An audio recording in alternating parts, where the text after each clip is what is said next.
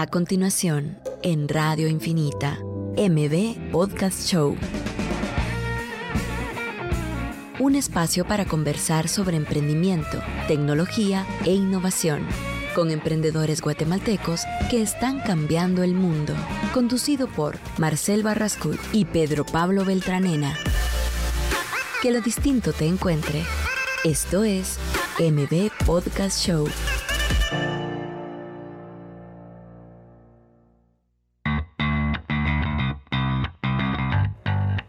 Hola, ya estamos en otro martes de MB Podcast Show. Eh, el día de hoy pues tenemos invitada a Claudia Armas, que es la directora de comunicación y marketing de Alterna. Claudia, ¿cómo está? Muy bien, muchas gracias. Gracias por la invitación. De verdad es un, eh, de verdad un lujo estar aquí. Me parece que este es un podcast muy interesante y que tiene mucho valor, así que gracias por la invitación. Sí, aquí tenemos a Pedro Pablo que nos acompaña siempre. Creo que tenemos varios puntos de vista interesantísimos, pero Pablo se enfoca mucho en la parte de la industria, en la parte más macroeconómica. Yo también me enfoco un poquito más en la parte de cómo fue que se logró dentro de la perspectiva de cada uno. Entonces creo que tenemos buenos puntos de vista y si nos puede decir en pocas palabras qué es Alterna. Bueno, Alterna es una plataforma de innovación social y lo que hace es que desarrolla em, y promueve, digamos, ¿verdad?, el emprendimiento consciente como ruta hacia una región sostenible. Ok, perfecto. Pues uno, gracias por estar aquí, Claudia. La verdad creo que es bastante valioso tener a, básicamente esta plataforma. ¿Por qué? Porque es útil para todas las personas que están emprendiendo, que sepan que hay una infraestructura de apoyo y esta infraestructura de apoyo pues sirve precisamente para llegar tu, tu negocio a una siguiente etapa, ya sea a un nivel de impacto o a un nivel económico que, que pueda ser más sostenible en el tiempo. Entonces, pues primero que todo, gracias por estar acá, ¿verdad? Pues, una pregunta, Claudia. Eh, yo creo, o sea, he compartido bastante veces esto, es de que cuando uno tiene una idea de negocio y le agrega la parte del impacto social, se sube un poquito la barra de dificultad. ¿Qué piensa de eso? ¿Cree que es cierto? Totalmente, es muy cierto. Para empezar, porque todas las personas creen que está haciendo altruismo. Ok. Y entonces no, no tiene mucha credibilidad. Ah, sí, es un, emprendimiento de impacto. Mm, sí, no sé si invertir. Y realmente hace falta mucha información y mucho conocimiento sobre, sobre lo que es el emprendimiento de impacto, ¿verdad? Ya es una tendencia global, ya hasta se masificó. Hasta en Shark Tank. Sí, ¿Ve usted que, ah, eso es un emprendimiento de impacto. Y la verdad es que hay mucha, mucha tela que, que cortar, mucho que decir respecto a la variedad de emprendimientos que caben dentro del rango de impacto. Ok, perfecto, Claudia. Pero Pablo, si quieres empecemos con nuestras luchas del día de hoy. ¿Cómo has estado esta semana? Pues yo creo que mis luchas ahorita es el enfoque. Eh, me ha costado bastante estar enfocado, pues por bastantes cambios que han habido. Entonces yo diría que lo que más me ha costado ahorita es el enfoque. Creo que regresar a mi rutina es algo que, que no he hecho, que es lo que necesito para enfocarme. Eh, creo que siempre hemos hablado de la rutina y la rutina tiene que ser algo que te dignifique, ¿verdad? Eh, si no te está dignificando esa rutina, de alguna manera, pues no va a ser sana, pues. Entonces encontrar esa rutina que te dignifique para retomarla y de alguna manera seguir en el enfoque. Como hemos platicado, al final el emprendimiento no solo es de un día, creo que ayer precisamente lo posteaba, sino que el emprendimiento es, eh, es ahí sí que tirarse a visiones de largo plazo, porque no hay soluciones de corto plazo, entonces esa ha sido mi, lucha principal. ¿Y cómo, cómo lo estás supliendo? O sea, digamos, en dado caso estás desenfocado, ¿qué es lo que dijiste? Ok, tengo que hacer esto para volverme a enfocar, regresar a la rutina, pero ¿cómo lo organizas? Eh, más más la lucha es regresar al enfoque, digamos, no la rutina, digamos que es parte de ayudarme a regresar a ese ah, enfoque, porque sé que en mi performance, digamos, de ejecutar las cosas que tengo que hacer, eh, pues es donde, digamos, he estado eh, bajo, pero eh, también es importante el ocio, así que como, contrapase, como contraparte creo que también es importante el ocio y ese ocio también te, ayuda para alimentarte cosas que de alguna manera están sucediendo, pero el enfoque es como solo estar haciendo lo que estás haciendo enfocado, pues. Digamos, en tu posición que tenés a socios, ¿cómo, o sea, es, más, es un poquito más complicado porque puede ser que la otra persona esté trabajando y vos estés un poquito desenfocado, pero también eso te ayuda a que te incremente un poquito la presión de decir, no, si tengo que echar fondo porque la otra persona está echando Sí, yo creo que también eso es parte del equipo, que creo que lo hemos platicado la semana pasada, si no estoy mal, creo que mi lucha era que es más importante el quién que el qué, Ajá. ¿verdad? Y, y, en la medida que uno esté, a, o sea, con personas que lo ayudan a uno a compenetrarse y a hacer un trabajo de valor, eh, creo que te ayuda mucho más a precisamente regresar a ese enfoque. Solo sabes que tenés a la par a alguien que también está igual que vos, entonces hay que seguir echando Y también tu responsabilidad, o sea, puede afectar, si en dado caso no lo haces, a la responsabilidad de la otra persona. O sea, si en dado caso vos no haces tu trabajo, tu parte, la otra persona puede ser que esté haciendo trabajo, pero si no funciona la tuya, puede ser que se, se Exacto, sí, es, es, una, es una cuestión también de comunicación entre, entre los socios, porque también hay factores humanos que se necesita como contemplar para que puedan seguir avanzando, pues entonces... Eh, creo que en ese caso, digamos que hay buena comunicación, lo que falta es enfoque en ejecutar, digamos, que son cosas, eh, o sea, hay semanas de gran performance y hay semanas de, poco, performance, entonces esta semana digamos que va por ahí, eh, no dejando de un lado de que el ocio considero que es importante. Perfecto, gracias. Pero Pablo, Claudia, usted nos puede contar un poquito de sus luchas como directora de comunicación y mercadeo.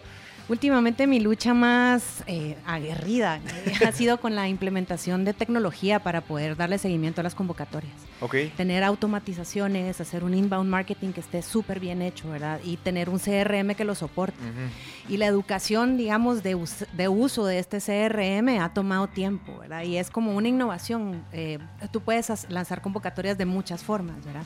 Pero para mí la, lo, lo, que más me ha costado en estos últimos días es como tener súper afinada, súper afilada la tecnología para poderle dar un seguimiento profundo y automatizado a todas las cosas que suceden. ¿Y cómo lo está haciendo? ¿Qué es lo que está aplicando? Estamos usando un CRM que se llama Soho. Ah, sí, Ajá, sí, ajá. Y estamos, realmente estamos probándolo y estamos viendo cómo nos, nos puede funcionar. Algunos, algunas integraciones están como no del todo bien aceitadas. Pues cuando no tienes todo integrado hay algunos problemas ahí. Y imagínate que lanzas una convocatoria y todos tus leads eh, necesitan, o sea, ser atendidos, ¿verdad? Y ser cuidados, porque cada potencial emprendedor para nosotros es muy importante. Entonces hay, hay, que cuidarlo, hay que darle seguimiento, hay que comunicar con ellos.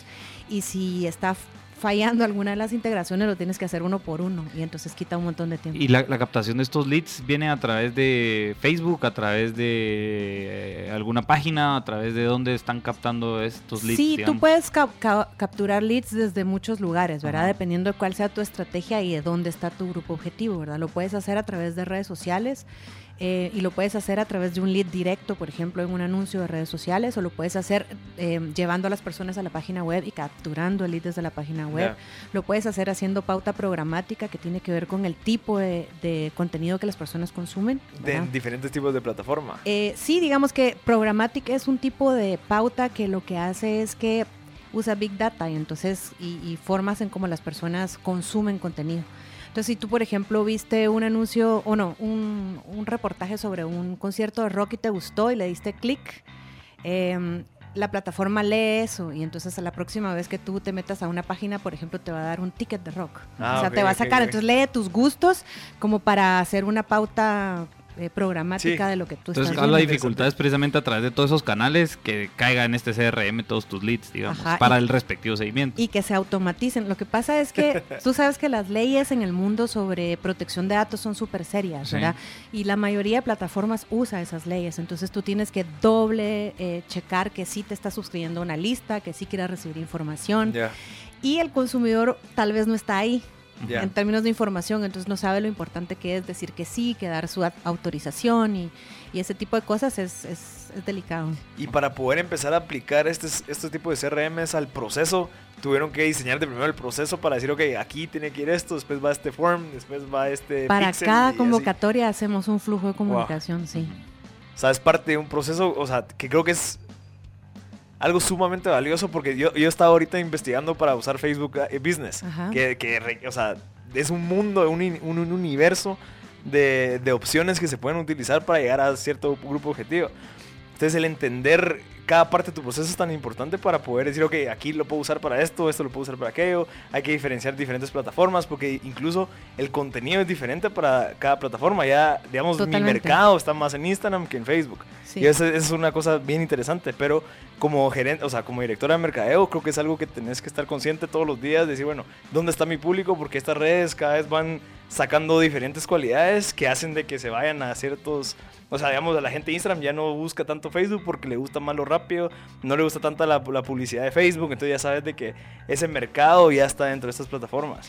Sí, yo lo que, yo lo que creo es que es precisamente lo que falta en muchos sentidos es ese conocimiento de cómo la gente consume información. Ajá. Sí, aparte que el usuario, diría yo, en, en Latinoamérica es una gran incógnita, ¿verdad? En algunos aspectos tenemos mucha información y en otros aspectos no hay mucha información. Es decir, de muchas personas inclusive que Y son tu mercado. es cara la información. Exacto, y también es cara Eh, llegar a adquirir ese lead, ¿verdad? Sí, no, y es caro saber cómo consumen las personas ese tipo de información o cómo las personas eh, toman los pasos para hacer clic en una cosa. Ajá. Y cada target es distinto, o sea, puede ser que si una persona está comprando zapatos, en tres clics lo compre. Ya. Pero si alguien está aplicando para una plataforma que te va a ayudar a mejorar tu negocio, no, no es tan evidente cuántos clics va a. Ujú. Entonces sí es importante poner trackers y medir cuánto tiempo la gente se toma leyendo la información, en dónde se está parando a leer más, cuántos clics tomó antes de, de llenar el formulario. Mira, Sí. y al, al tomar la decisión de cuánto presupuesto se le asigna a pautas enfocadas en algo que no te va a traer un retorno inmediato, digamos como un evento que es- solo funciona como para generar marca o vender algún tipo como de taller o charla, ¿cómo, cómo haces para decir, ok, a este le voy a designar cierto, por- cierto porcentaje del presupuesto y a este cuánto? O sea, Depende de tu objetivo. ok, La verdad es que tú tienes que tener como objetivos muy claros. Estás tratando de hacer una venta, ¿verdad? Eh, hay como fórmulas específicas, ¿verdad? Si tú estás tratando de vender un boleto que cuesta 300 dólares, ¿verdad?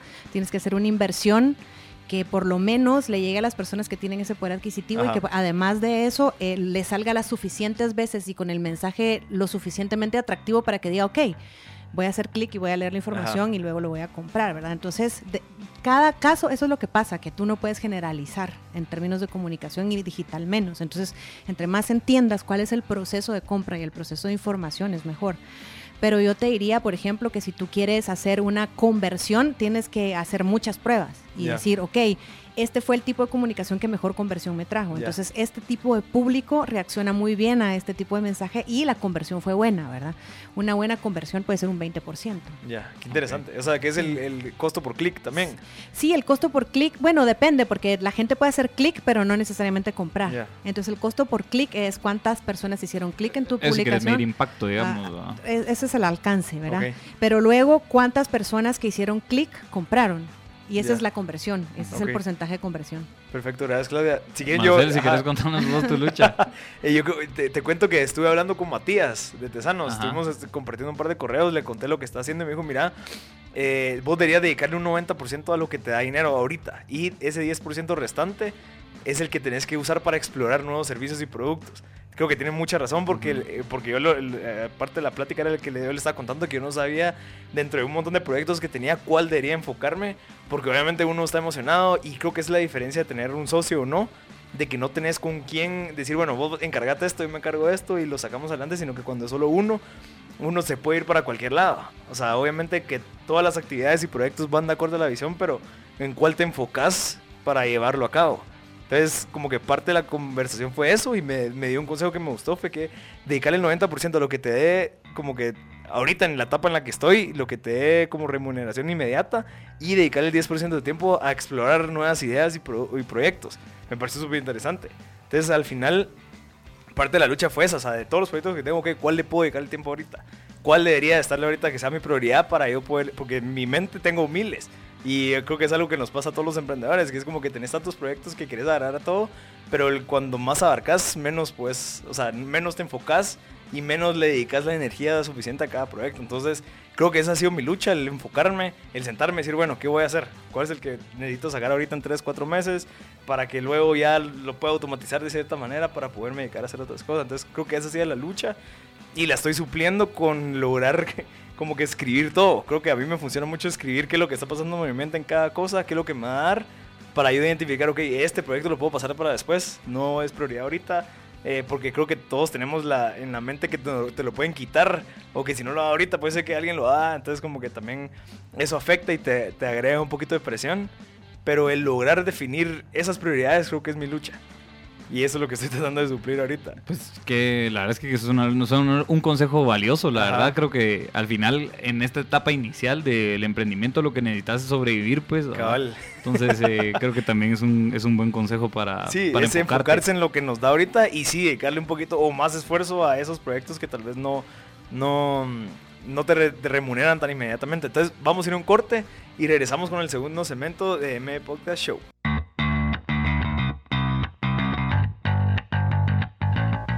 Ya estamos de vuelta en, en M Podcast Show, pero Pablo, contanos un poquito del CFO as a Service, cómo van con el servicio.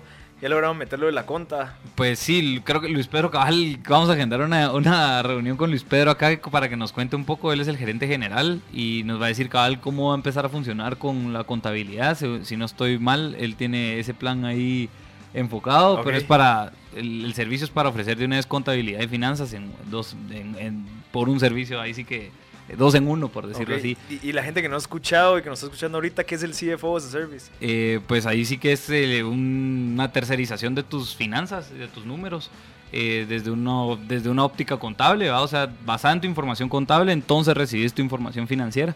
Y creo que es súper valioso para las personas que no tienen sus números, desde la contabilidad, uno, tener el valor de tener una contabilidad en orden.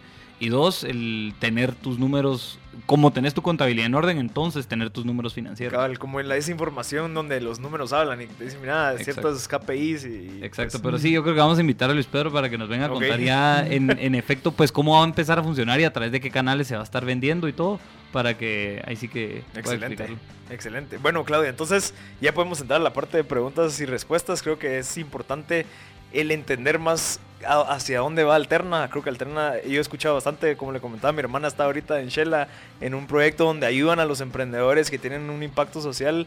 Eh, ¿Con qué quisieras empezar, pero Pablo? ¿Hablamos de temas de qué es un impacto social del enfoque de Alterna o ya nos vamos al modelo de negocio?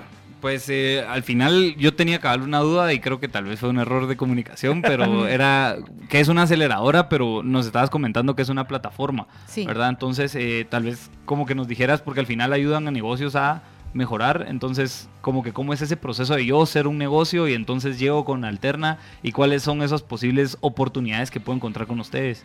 Sí, lo, lo interesante del concepto de la plataforma es que eh, sostiene una cantidad de personas, de servicios y de oportunidades, ¿verdad?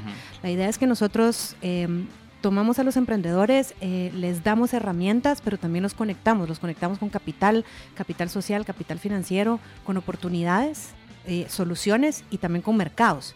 Entonces no realmente es solo una cuestión de aceleración, además que realmente algunas personas están listas para ser aceleradas Ajá. y otras no, ¿verdad? Entonces la idea de, de- de Alterna es un proceso que se llama cultivación, que tiene que ver con los ciclos de emprender. ¿Verdad? Las personas empiezan emprendiendo y algunos empiezan emprendiendo con mucho conocimiento y otros con poco. Unos empiezan emprendiendo desde la visión y otros, o la oportunidad y otros desde la necesidad. Y la idea es que la cultivación precisamente agarra al emprendedor y ve qué es lo que necesita para germinar, qué es lo que necesita para crecer y qué es lo que necesita para potenciar o cristalizarse, ¿verdad? Entonces, en cada una de estas etapas le ofrece servicios, herramientas y conexiones específicamente Mm, para el momento en el que está. Ok, si, si, en dado caso yo tengo una idea de hacer, no sé, un podcast, de, de donde quiero entrevistar a gente que está haciendo cosas interesa- interesantes y teniendo un impacto, pero yo no sé cómo hacer, yo no tengo experiencia en la parte de desarrollo de negocios, yo me acerco a Alterna y le digo, miren, eh, tengo esta idea, eh, les presento el, el mo- el modelo de negocio, digamos, en mi mente, usted me dice, mira, sí, te podemos apoyar, eh, tenemos este, este servicio que funciona como una cultivadora, donde te ofrecemos contactos, te ofrecemos espacios, o qué es lo que ofrecen. Herramientas. Herramientas. La verdad es que nosotros ofrecemos todo eso, pero tiene que ver con la reciprocidad. Ese es como el factor principal, ¿verdad? Nosotros estamos muy abiertos a ofrecer cualquier cantidad de servicios y conexiones, pero tiene que haber una reciprocidad de un interés por parte del emprendedor. Entonces, si tú te acercas y te decimos, mira, en este momento no estás listo para, por ejemplo, me hablabas de ruta alterna, ¿verdad? De una sesión de arranque que es una sesión que te va a permitir, por ejemplo, duplicar tus ventas. ¿verdad? No estás listo para iniciar esa sesión aún porque todavía tu idea está muy incipiente y necesitas trabajar ciertos indicadores antes de, de empezar a- y arrancar. Entonces te vamos a dar esa información y de ti depende regresar cuando ya lo hiciste y decir, mira, ya hice esto, estoy listo para una sesión de arranque. Sí, sí, si estás listo. Entonces te vamos a mandar, por ejemplo, a un taller de cultivación de cinco días intensivo Ah, ok. donde realmente son como 20 personas el máximo, porque la idea es tomarse muy en serio cada uno de los, de los problemas de los emprendedores y hay un equipo bastante grande de mentores y de asesores en cada uno de estos talleres, ¿verdad? Qué, Y qué interesante. Y, yo, y- y yo estoy tenía una, seguro- yo ajá. tenía una pregunta con respecto a, y que va creo que un poco de la mano, porque a la hora de que llegan los negocios puede que tal vez no, no en- o sea, uno como emprendedor, digamos, ir a buscar apoyo creo que es clave, ¿verdad? Para empezar. Sí. Eh, pero a la hora de de, cómo se paga este servicio o cómo un, un emprendedor puede llegar a adquirir estos servicios que ustedes ya tienen para subirse a esa plataforma.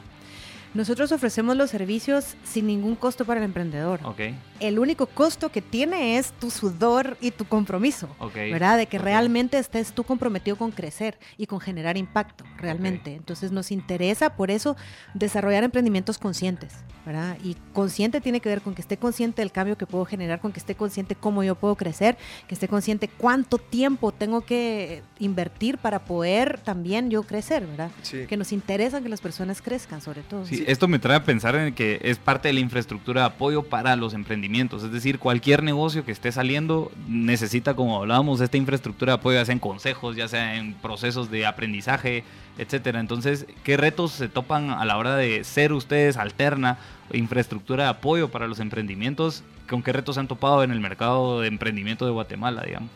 Sí, bueno, em, eh, primero te diría que em, está un poco saturado el mercado, ¿verdad? Hay mucha gente emprendiendo y realmente hay como, en, desde la perspectiva de impacto, quisiéramos ver más desarrollos empresariales que tengan, que solucionen un verdadero problema y que se apasionen por resolver ese problema. Decir, hermano, me hierve la sangre con este problema y mi emprendimiento está dedicado a solucionarlo y en el camino voy a ser súper rentable y voy a generar un montón de desarrollo económico o financiero, lo que sea, ¿verdad? Y entonces estamos viendo que el mercado está saturado, pero no necesariamente de personas que están con esta visión, ¿verdad? Entonces, igual creemos en una oportunidad dinámica, ¿ves? De ir generando oportunidades para personas que pueden moverse hacia un lado de la aguja más hacia impacto, ¿verdad?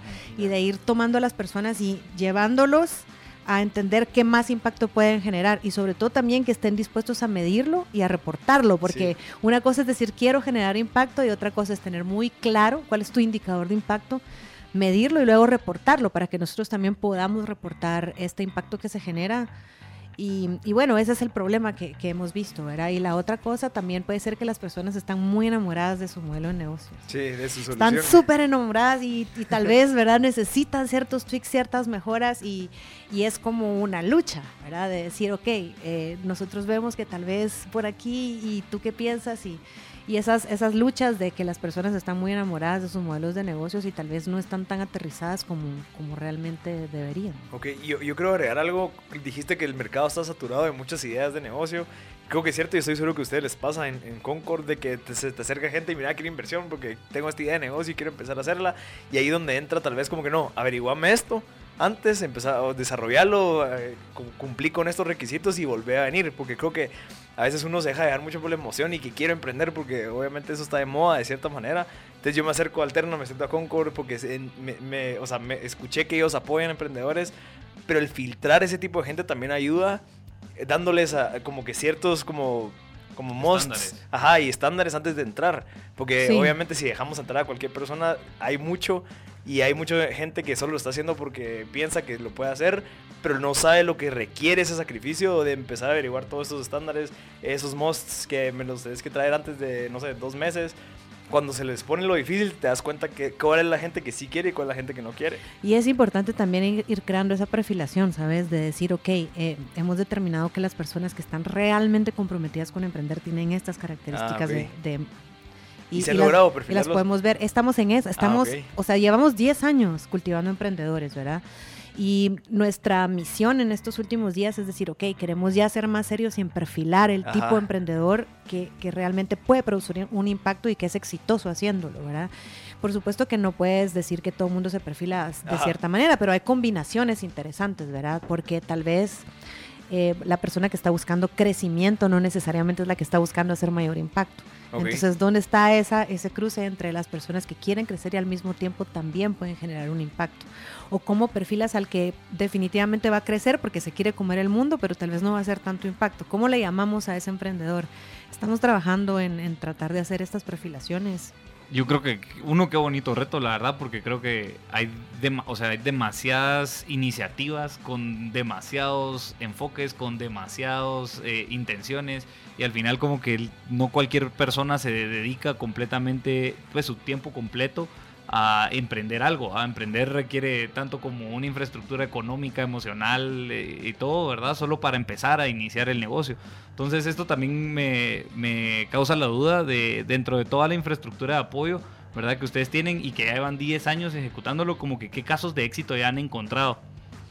Hemos encontrado varios casos, o sea, podría hablar como eh, más generalmente de los modelos de negocio que de las personas, ¿verdad? Pero, por ejemplo, hemos encontrado que la industria textil es muy exitosa haciendo cambios y generando, digamos, un impacto muy positivo en ahorro de agua o en no contaminar, ¿verdad?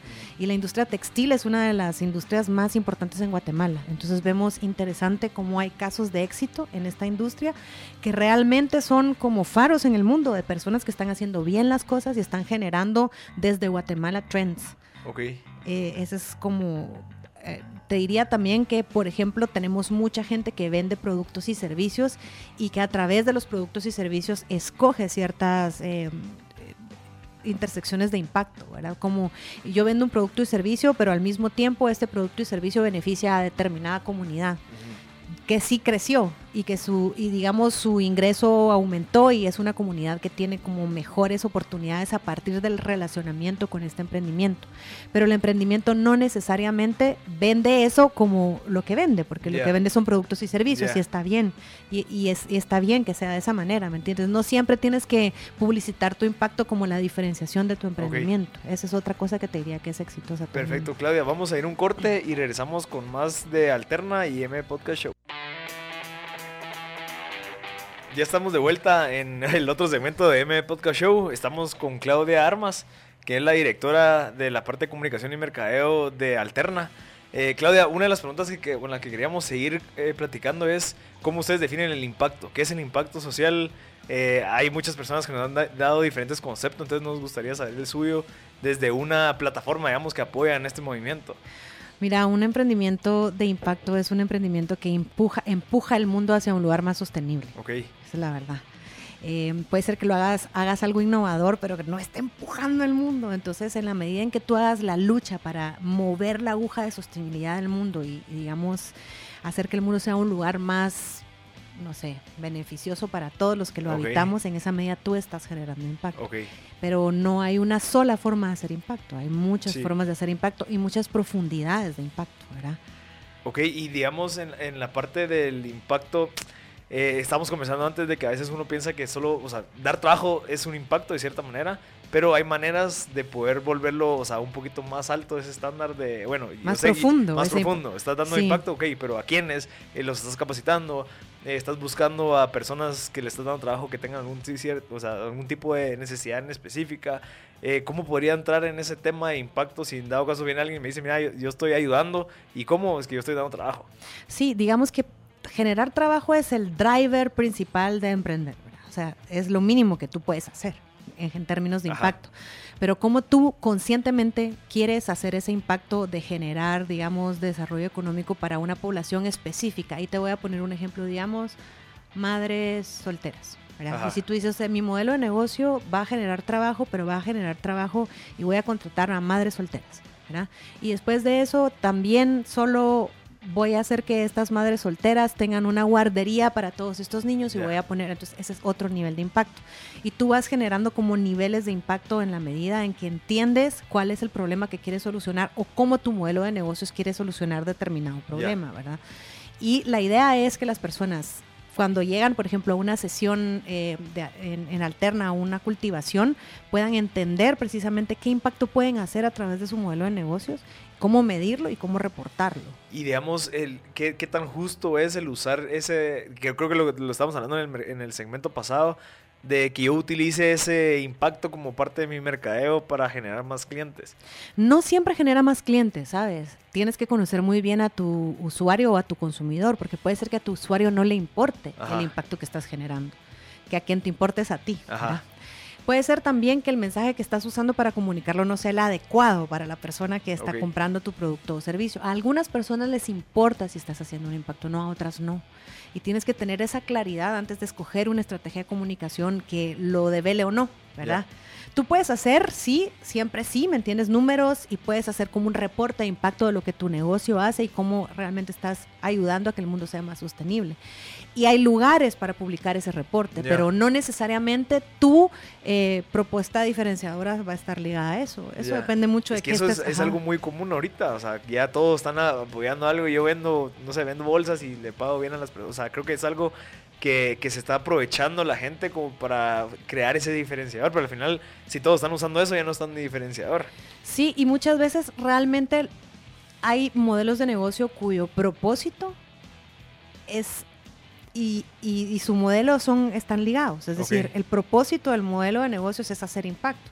Entonces es solo natural que, así- que así lo vendas, porque de hecho estás vendiendo algo que hace impacto. Por ejemplo, tenemos un emprendedor que, recoge, eh, que tiene un recogedor de lluvia, que lo que hace es que permite que los agricultores en tiempo de sequía puedan regar sus plantas y no tengan que bajar el precio en el mercado y que puedan subsistir durante todo el tiempo vendiendo verduras, ¿me entiendes? Al precio que se Ajá. necesitan ser vendidas para ellos. Su modelo de negocios y su propósito es, es hacer un impacto positivo. Entonces, eh, lo vende de esa manera porque eso es lo que hace. ¿me Ya. entiendes? Pero hay otras personas, por ejemplo, que lo que hacen es vender un producto que su modelo de negocio permite hacer un impacto en alguna comunidad. Ajá. Y tal vez eso a las personas que van a comprar el producto alimenticio, por ejemplo, no les interese. Tal vez sea una categoría en la cual lo más importante sea que sea divertido. Y entonces no necesariamente es divertido lo que estás haciendo. O sea, es, es consciente, ¿verdad? Es para otro tipo de Yo consumidor. creo que esa palabra de ser consciente también es importante, que no solo lo estés haciendo porque querés vender un producto, entonces ah, lo voy a meter en la parte de responsabilidad social empresarial para que la gente más me lo compre. Creo que es parte de conciencia de la persona que está detrás. No sé si estás familiarizado con el término greenwashing. Eh, explícamelo. Greenwashing es un término que se usa y tiene que ver con, eh, es una investigación que hizo una persona. Fue a un hotel y decía, bueno, las toallas que se usan en este hotel, eh, si la quiere, queremos ahorrar agua, entonces si quiere que lave la toalla, póngala en el suelo, Eh, y si sí. no. Entonces a una persona hizo una investigación y se dio cuenta que no hacían nada con las toallas, Ah, ok. que era puro mercadeo, y, eso, es- y a eso lo denominó greenwashing. Ah. Entonces, hay muchas, nosotros no queremos asociarnos con personas que hacen greenwashing. Somos muy eh, escépticos y muy eh, picky en el sentido de ver que el, el modelo de negocio realmente esté generando un impacto. Mira, una pregunta respecto a la cadena de valor en el impacto. Eh, en el, entre anuncios estábamos hablando, cabal, de que, por ejemplo, un emprendedor puede llegar a hacer más, eh, o sea, más impacto en la medida que, por ejemplo, contra- contrate a proveedores que le den, no sé, eh, un, pro- un servicio o producto que sí esté haciendo impacto. Entonces, por ahí puedes empezar y el objetivo es ir como llenando todos los slots de, digamos, de tu business model canvas, ¿verdad? De una, de una manera en la que vaya siendo verde. Entonces, por ejemplo, proveedores, contrato a alguien que me... así. Exacto, por ejemplo, acabo de conocer una empresa que está vendiendo huevos de gallina suelta. Ajá. ¿verdad? Entonces, yo vendo comida, entonces contrato a ellos, pero porque ya están haciendo un impacto con Ya. el producto que compro. Entonces, ¿cuál siguiente slots? Y al final, como que, si no mal entiendo, como que el impacto es llenar todos esos slots del Business Model Canvas en que estén haciendo un impacto eh, y que no sea ese greenwashing que estamos hablando. ¿verdad? Totalmente, y eso es lo que yo me refería cuando digo que el impacto tiene profundidad y tiene capas de impacto, ¿verdad? Entonces tú puedes venir y decir, ok, ¿cómo puedo yo limpiar mi modelo de negocios? ¿Cómo puedo yo hacer un impacto positivo? ¿verdad? Por ejemplo, digo, bueno, voy a vender lámparas y estas lámparas van a beneficiar a la comunidad que las hace, pero los insumos que uso para hacer las lámparas contaminan más de lo que yo estoy aportando para, Ajá. para... Entonces, realmente hay que ser como muy consciente para poder entender que el impacto que estés generando sea el mayor impacto posible y cómo tú puedes ir limpiando cada uno de esos slots de tu eh, Business Model Canvas para precisamente hacer el mayor impacto posible. Sí, yo, yo, te decía este caso de que hay gente que se aprovecha de eso porque me acuerdo que había una empresa que decía que sí, que por cada suerte que compres vamos a regalar no sé cuántos a un orfanato. Y me recuerdo una vez que los acompañamos y llegamos y solo fueron a dejar la bolsa y se fueron. O sea, al final está bien, creo que es, es un impacto, pero como muy superficial, ya sabes. que ¿Y como cómo lo mides? O sea, esa, es- esa sería nuestra pregunta, ¿verdad? Ajá. Es decir, ¿cómo vas a medir ese impacto y cómo lo vas a reportar, ¿verdad? Porque, eh, ¿cuál es tu índice de impacto, Ajá. para empezar, ¿verdad? ¿Y qué es lo que, y tu proyección de impacto a cinco años? Porque no es tan sencillo como decir, ah, bueno, yo le voy a donar suéteres a un orfanato, ¿me entiendes? ¿Qué, qué tipo de solución estás dando y cómo esa solución a lo largo del tiempo va a generar un beneficio para estas personas más allá de que puedan usar un suéter. Sí, entonces Sí, es como una especie, una, una especie de proceso ISO, ¿ah? donde sí. Sí. hay una verificación, co- o sea, concreta de que estás aportando valor en, un, en una cadena de valor de, al final que sí aporte ese ah, o sea, sí aporte en, en algún segmento, pues, ¿verdad? no, no solo eh, hacerlo porque lo va- o solo decir lo que lo vas a hacer, pues el término greenwashing, creo que me parece muy valioso Sí. el que sí haya un, un estándar de calidad para poder medir el impacto que estás haciendo y que otro de los grandes temas es cómo me dice el impacto, o sea, ¿en dónde empieza? ¿Hay algunas métricas? ¿Hay algún índice? Eh, Hay varios índices de impacto. Está este índice IRIS, también está B Corp, que te puede ayudar a hacer una autoevaluación de impacto, ¿verdad?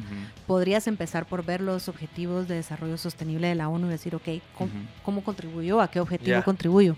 Pero sí creo, una de las, de las peticiones que hacemos, ¿verdad? Nosotros hacemos siempre estas mediciones de impacto y, y nos reportan su impacto. Entonces, la idea es que las personas sí tengan clara cuál es la, la forma en cómo van a producir este impacto y también nos ayuden a reportarlo, porque esa es la manera en cómo nosotros realmente podemos seguir dando estas asesorías y generando eh, eh, estos espacios de, de interacción y de, y de Yo fortalecimiento. tengo do- dos cosas ahí. Uno, nos damos cuenta que entonces sí es más difícil querer tener un impacto que no tenerlo. O sea, obviamente requiere Sí. más esfuerzo, Sí. requiere más estudio, requiere de, de ser mucho más creativo, porque no solamente, ya no solamente se vuelve un intercambio de bienes. Y la segunda cosa es, es una pregunta, es que si te has dado cuenta en las tendencias desde hace 10 años, o sea, desde que comenzó el tema o empezaron a hacer esto, de que ha ido incrementando por medio de, no sé, tal vez la- los millennials, tal vez los centennials, no sé en qué estamos, pero como que hay mucho más interés en ese impacto por las redes sociales o por- ¿has visto algún incremento? Sí, por de todo hecho, esto. el mismo Nielsen te dice que las que la generación millennial eh, está mucho más inclinada a comprar un producto que hace un impacto que uno que no, que uno que genera, digamos, algo positivo o no. Em, y la verdad es que sí, o sea, sí hay una tendencia. Y también hemos visto muchas marcas eh, tradicionales que están tratando de usar su propósito de marca para decir, ok, estamos tratando de hacer un impacto positivo Ajá. pero realmente hay mucha tela que cortar ahí porque tienes que poner las acciones donde pones tus palabras. Exacto. Y te voy a dar un ejemplo, bueno, espero. Em, ¿Viste esta campaña de Gillette sobre que los hombres necesitan ser más sensibles hacia las mujeres y todo esto, ¿no? Y sacaron esta campaña en donde hay un chico que le dice al otro, no, no es cool que le hables hacia las mujeres en la calle, no sé qué, y un montón de buzz y prensa positiva. Las feministas empezaron a escribir así como, ok, si esto es verdad, entonces queremos saber por qué precian un 30% más alto un producto que es De para una mujer. Y si es cierto esto, ¿por qué pautan en programas en donde hay comentarios misóginos? Y si es cierto esto, entonces, de alguna forma, eh, sí es un trend, pero no necesariamente te va, te va a, a salir perfecto si no tienes tus actos en donde Exacto. pones tus palabras. Exacto. Entonces, lo que yo diría es que sí es un trend, pero es un trend que, que funciona Sí es coherente. si es coherente y si realmente tú estás haciendo algo por generar un impacto, ¿verdad? Sí, Si, si ahí es donde no, entra el nivel de conciencia, o sea, no solo puedes decirlo, o sea, tiene que ser consciente de lo que se está haciendo, íntegro, o sea, que al final sí, sí, lo, lo mismo que tú estás diciendo, pues. Ahora, eh, ahí sí que como antesala al siguiente segmento, eh, Alterna, como hemos platicado, al final es una plataforma que apoya precisamente a emprendimientos eh, que busquen un impacto, que busquen generar un impacto. Entonces, en el siguiente segmento vamos a estar hablando de Solá, eh, que realmente lo que busca es captar negocios que busquen innovación y pues ya nos contará Claudia un poco más a detalle. sí, les cuento. Vamos a ir a un corte. y Ya estamos de vuelta en otro segmento de M Podcast Show. Tenemos a Claudia Armas, que es la directora de comunicación y mercadeo de Alterna, que es una plataforma en donde emprendedores pueden llegar a buscar apoyo, servicios, hasta network de cierta manera. Eh, Claudia, una pregunta. ¿Cuál es la industria donde más la gente aplica? O sea, ¿qué es la, qué es la industria donde más los emprendedores buscan tener un impacto cuando, cuando se meten en Alterna? Mira, aquí tengo, por ejemplo, los números de la última encuesta anual que hicimos, ¿verdad? Y de, los acumulados. Y el 24% de las aplicaciones o los emprendedores que hemos atendido vienen de alimentos y bebidas, por ejemplo. El 11% de moda y textiles, el 14% de turismo y el 10% de agricultura. Me, pare- me parece interesante que no hay tema de educación. Mira, lo que pasa es que nosotros vamos encontrando intersecciones que queremos tocar y vamos generando oportunidades de alianzas estratégicas con personas que están en esa intersección que nos puedan, digamos, decir, ok, nos interesa eh, ejecutar un, programa que tiene que ver con educación. Entonces nosotros también estamos buscando socios todo el tiempo que puedan...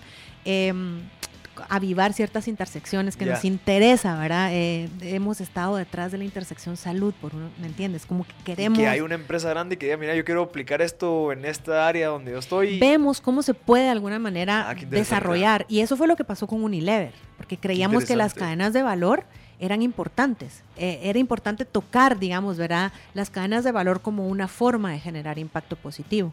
y así, son como un puente entre un eh, emprendedor y alguien que está buscando ese tipo de soluciones para cierto problema. Totalmente, y la idea es que eh, toquemos ciertas intersecciones en la región que creemos ah, que son importantes tocar para que sea más sostenible. Y ese porcentaje y esa encuesta que, que, nos enseñaste es gente que aplicó individualmente o por iniciativa de ellos. Digamos, tenemos 1.500 emprendedores en nuestra base de datos que hemos ido cultivando a lo largo de los años y cada año se hace una encuesta anual en donde las personas reportan sus números y, vemos su crecimiento. Entonces, estos datos son de la última encuesta. O sea, de los 1.500, o sea, el 20% que busca agricultura es el 20% de los 1.500 emprendedores. emprendedores. Sí. Pero entonces, igual, me parece raro que no hayan emprendedores que estén buscando proponer algo para la educación. Lo que pasa es que, nos, digamos, una de estas eh, alianzas que logramos hacer fue el de ruta alterna, ¿verdad? Creíamos que no solamente se puede generar intersecciones, sino que es importante abrir el espectro y tener un enfoque transversal para poder también eh, cultivar emprendedores que tengan iniciativas de impacto que no respondan a una intersección precisa, que son las, las asociaciones que generamos, ¿verdad? Eso es ruta alterna.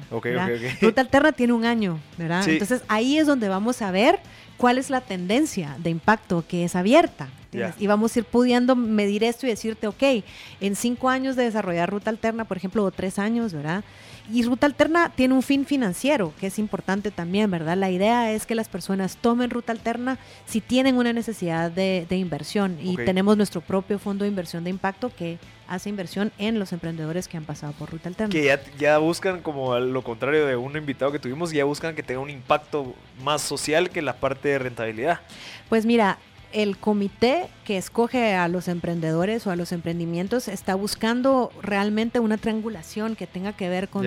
Eh, sí, que, sea rentable, que tenga un impacto y que sea Exacto, criterios establecidos, ¿verdad? Y ya dependerá, ¿me entiendes?, cómo el emprendedor puede resolver también como lo que el, comité de inversión está buscando. Qué interesante. Mira, Claudia, ahora con respecto a Solá, ¿en dónde uno aplica para Solá?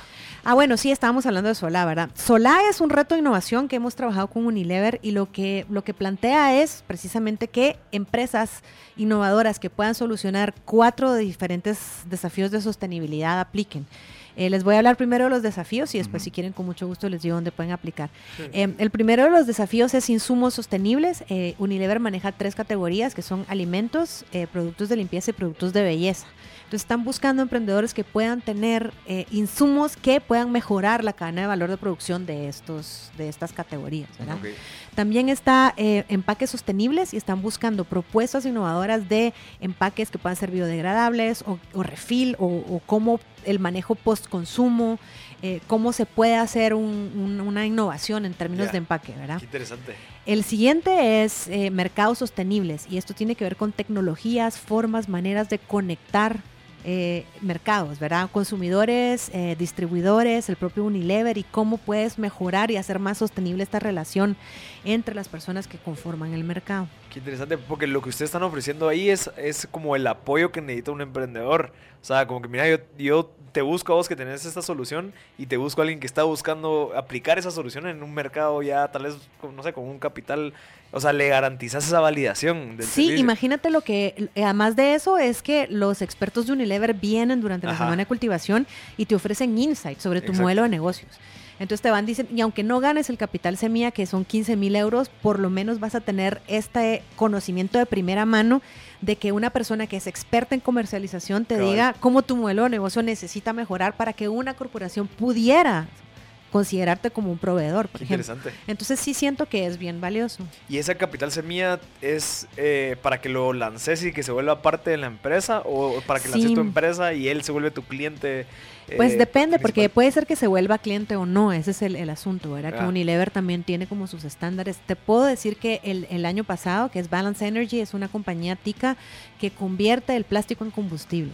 Entonces ellos realmente necesitaban para poder crecer y mejorar la planta eh, esta inversión. Entonces ellos lo invirtieron en la planta. Ya, o sea, sí se volvieron como socios. Sí, y ahora manera. están haciendo un plan piloto. Entonces lo que están haciendo es que la- eh, los empaques de alimentos de Unilever, que son por ejemplo las salsitas naturas y eso que es como este laminado, están haciendo pruebas para que él convierta ese tipo de empaques en combustible y usar ese mismo combustible de vuelta en la maquinaria de producción de Unilever. Entonces es un- en e- economía circular. Entonces sí es como se da ahí una sinergia interesante, pero están haciendo un plan piloto. ok.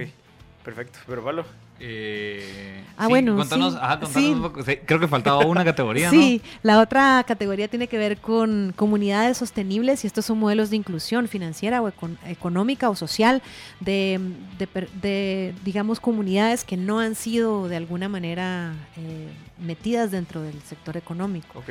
Si se puede hacer a través de un modelo que tenga que ver con mercados de Unilever como microtiendas o algo así, es mucho mejor, ¿me entiendes? Ok, o ellos tienen un proyecto que se llama Proyecto Shakti, que lo que hacen es que en las comunidades en donde no se puede tener tiendas y no llegan los productos de Unilever, las mujeres venden por catálogo los productos de Unilever. Entonces generan trabajo para las mujeres y al mismo tiempo su modelo de negocios y las empodera. de y las manera. empodera. Ajá. Entonces, de alguna forma estamos buscando ideas que también puedan generar esa conexión y esa inclusión, ¿verdad? Y que puedan provocar eh, comunidades más Qué sostenibles. interesante. Yo creo que lo que están haciendo ustedes es súper valioso porque están buscando gente con buenas ideas y lo están conectando con alguien que lo necesita. Es lo que te decía al Ajá. principio, que también es importante conectar a mercados. Este es un programa que, que conecta de alguna forma. Sí genera, digamos, da herramientas y da asesoría, pero también ofrece una conexión. Que eso es algo que, que al, al, que- al empezar o alguien que tenga una idea tal vez no tiene lo suficiente o no tiene las conexiones suficientes como para validar ese servicio. Y las- se queda en una hipótesis. Y las conexiones que se dan entre emprendedores, porque es regional, Ajá. ¿verdad? Y las sinergias que se generan y la exposición que tienes también, ¿verdad? Es como parte de, de- de esa propulsión que queremos Ok, hacer. ¿y a dónde voy o qué hago para...? Sí, www.alterna.pro, diagonal zona sola. Sin, Sola, ti- sin tilde, porque digamos que no, no se puede poner el tilde en, Y digamos, a ti cómo te podemos contactar si en dado caso pues alguien quiere apoyar en la parte de patrocinar o cómo funcionaría. Sí, se pueden comunicar conmigo también. Mi mail es claudia.alterna.pro. Nos pueden escribir. eh, si tienen cualquier duda, también nos pueden escribir. o Igual ahí está toda la información en la página y está es un cuestionario. eh, nosotros hacemos toda la, la- la parte de selección de los emprendedores y es bien importante que las personas se tomen el tiempo de llenar el cuestionario y de verdad quieran, o sea, que tengan hambre de entrar Sí, al yo creo que ese Vemos es como eso. un filtro también, Sí, que lo ayuda a vemos. que la gente que no lo quiera llenar es porque tal vez no tiene tanta pasión en... Sí, queremos en ver lograrlo. como el hambre de las personas para, para entrar a Solá. Solo creo que tenemos una pregunta. eh, sí, sí, este programa se va, va a quedar grabado todos los martes, lo subimos al podcast, a M Podcast. Eh, la idea es que la gente pueda, o sea, re- regresar a escuchar todo lo que dijiste, porque creo que nos encantaría terminar con algún consejo. No sé si tenés alguna otra pregunta. Eh, pues no, por el momento no. Bueno, solo la, el consejo tal vez sería que se, las personas que se quieran involucrar en Solá, creo que es una oportunidad valiosa. Creo que la conexión a mercados como emprendedor es algo difícil de conseguir, a menos que tenga una fuerza de ventas pues valiosa. Entonces aquí hay como pasos agigantados, años en minutos, Exacto. que le puede dar el programa a eh, un negocio que ya tenga alguna de las características que estamos platicando, como insumos sostenibles, empaques sostenibles, mercados sostenibles o comunidades sostenibles. Sí, Entonces sería mi recomendación. Y también tal vez para la gente que quiere empezar a aplicar o que tiene una idea con impacto, ¿qué le recomendás que haga antes de empezar a aplicar? O sea, ¿qué cosas crees Sí, que son bueno, clave? Primero que baje el cuestionario y lo, y lo lea. Y, y de alguna manera, si, si es una idea, proyecte, ¿verdad? Y proyecte y diga, ok, me encantaría que mi target fuera este, me encantaría lograr este tipo de cosas, estoy tratando de hacer este tipo de... Que lo proyecte en el futuro y que de verdad haga el trabajo consciente de proyectar cuál sería su impacto y cuál sería su, el crecimiento que está buscando, ¿verdad? Sí, y buscarle un crecimiento sostenible. Sí, totalmente. Te puedo decir, por ejemplo, que el 48% de las ideas, de los emprendimientos que entran en fase de ideas alterna generan primeras ventas. Ah, y el 41% de emprendimientos que entran en punto de equilibrio eh, pasan el punto de equilibrio, generan ya ventas arriba del punto de equilibrio. Entonces, si tú te dedicas y lo quieres hacer, funciona. Es solo la cuestión de que realmente tengas la mentalidad de hacerlo. Y yo te diría eso, o sea, si eres un emprendedor y realmente quieres apostar por una idea que soluciona un problema de sostenibilidad, eh, somos unos buenos aliados, estamos buscando compromiso y por favor apliquen. Perfecto, muchas gracias Claudia, de verdad. Eh, creo que es súper valioso este, este tipo de, de, plataformas porque nos, nos ayudan a, a, de cierta manera, todo unido, pues mejora nuestro país y la realidad de nuestro futuro. Eh, entonces, muchas gracias por tu presencia aquí, por tu tiempo. Pero, Pablo, gracias por los comentarios y, y este fue otro episodio más de M Podcast Show.